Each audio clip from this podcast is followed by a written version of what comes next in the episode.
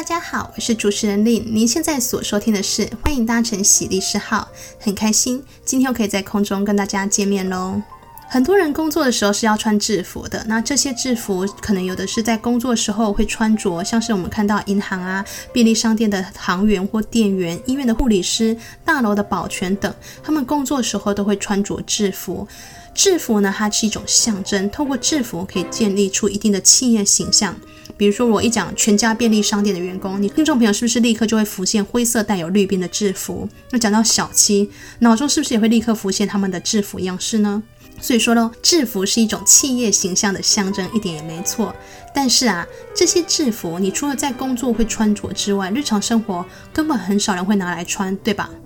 有啦，可能有些人会拿来穿啊，但我觉得应该算是比较少的。所以呢，这里就产生了一个问题：这个工作穿的制服费用到底是要由谁来负担呢？是要雇主负担呢，还是老公你自己要花钱把这个制服买下来呢？今天的喜丽诗号就要来谈谈跟制服费有关的法律问题。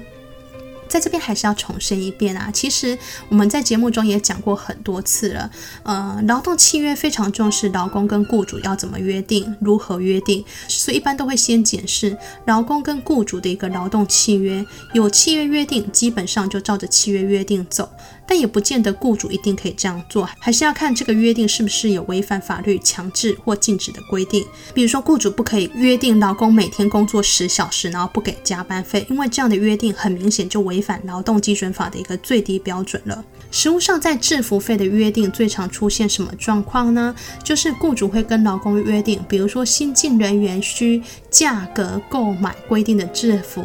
或者是说所颁定式服装的装备款项由公司来垫付，这样的一个约定会不会有效？主要分成两种不同见解，那分别落在民事法院跟行政法院。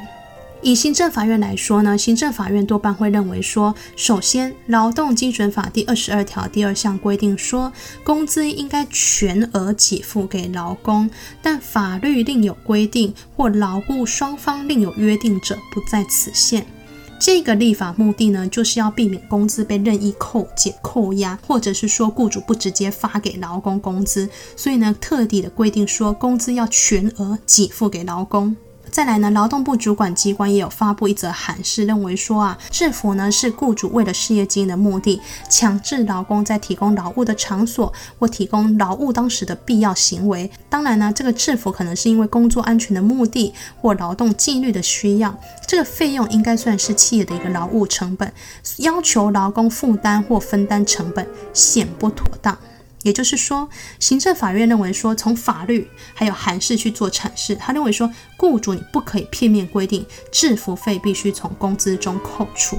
那我们再来看民事法院怎么认为？我觉得啊，民事法院大家一定要知道，民事法院非常重视司法自治，也就是说，他认为说，劳工你怎么去跟雇主签订，只要这个约定没有违反法律的强制或禁止规定，原则上民事法院会因为司法自治会给予尊重，所以法院这时候就会认为这样约定依照劳动基准法，同样是第二十二条第二项，工资应该全额给付。但这里法院会着眼在第一项规定的但书，他说：“但法律会另有规定，或劳雇双方另有约定者，不在此限。”也就是说，法院认为劳基法第二十二条第二项，原则上工资是要全额给付，没有错啦。但是他这边不就但书说劳雇双方另有约定，不在此限了？所以呢，现在这个制服费的约定，不就是一个劳雇双方另有约定的一种展现吗？所以当雇主跟劳工约定说新新进人员必须用价格购买规定的制服，或者是说所颁定的服装装备的这个款项由公司垫付的一个情况时，民事法院会认为这样的约定是没有违法的，而且民事法院也会认为说，主管机关你刚才说的那个函释性质上是一个行政命令，并不是法律，不当然会可以拘束我民事法院，我民事法院可以不采纳劳动部的见解，所以民事法院认为，雇主跟劳工如果已经将制服费明白约定在劳动契约的情形下，自然劳工必须依约定去履行。那很多听听众朋友可能听到这里就是想说，哎啊。同样是法院，为什么民事跟行政法院会有不同见解啊？这个啊，大家先想一下，在劳动上为什么案子会走到行政法院呢？一般就是雇主被主管机关劳检裁罚，然后雇主对裁罚不服，向主管机关提起诉愿，对诉愿结果若再对雇主不利，雇主这时候就会打到行政法院去嘛。那行政法院它都要行政了，它主要就是保障国家的行政权有没有合法行使。所以呢，只要是劳动部的行政权没有太大的错误，大部分的时候行政法院是会支持劳动部的见解的。所以呢，有时候会让人家觉得说行政法院好像比较保护劳工。那当然说啊，这只是大部分。有时候行政法院如果认为劳动部的见解有瑕疵，或者是说应该要与时俱进的时候，行政法院呢有时候也是不采劳动部的见解的。那民事法院我们都讲司法自治嘛，司法自治就是法院认为说民事上啊，只要你们双方当事人有约定，那是契约自由，那民事法院会倾向比较尊重你们当事人之间的约定。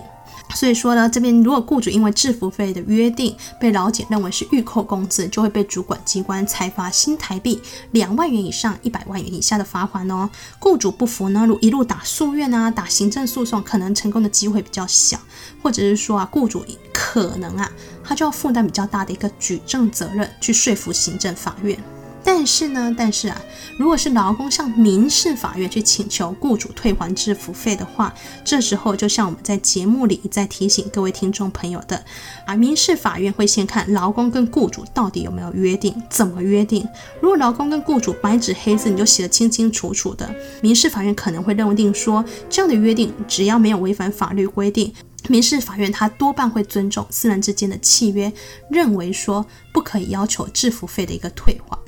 实务上啊，关于制服费，还有一种是规定说啊，未满一年而离职者，一领取服装全额自付；满一年或未满两年者，自付二分之一；满两年以上，公司负担。白话就是说，用制服来绑九人呐、啊。那用制服费的支付与否约定呢，来希望劳工可以在公司呢可以做久一点。依照这样的逻辑来看呢，我们看。行政法院跟民事法院见解也是有点稍微不一样。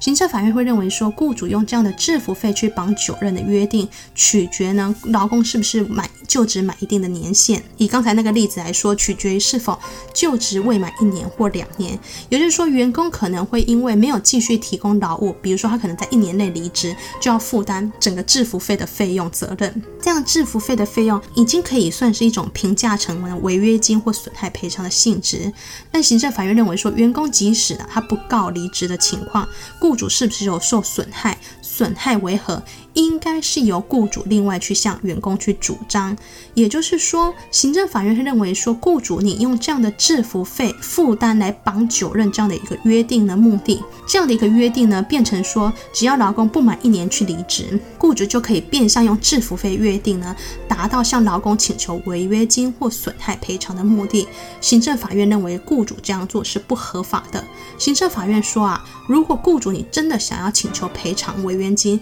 请你。另外，雇主行民事的管道去跟劳工求偿，你不可以用这样约定去惩罚想要离职的劳工。那民事法院呢？我们刚才也一样啊，大家顺着我们刚才的逻辑想，民事法院讲求什么？司法自治，是不是这四个字又要跳出来了？对，就是看约定，你们双方都谈好了这样约定，你情我愿。这样做只要没有违反法律或太夸张的一个情况，法院原则上会尊重你们双方之间的约定。好啦，其实这个制服费约定，大家其实平常不太会去注意。老实说，制服费也没有多少啦，数额一般都不会很大。一般劳资和谐的情况，大家是不会去计较。最怕的还是一样，当两个人吵翻天的时候。劳工跟雇主一旦翻脸的时候，哦，那个真的是很可怕。劳工很多人都是一笔一笔去算的，所以呢，像是这种制服费的这种小笔的金额，也是会一样叫雇主要吐出来。当然，还是希望大家不会遇到这样的问题啦。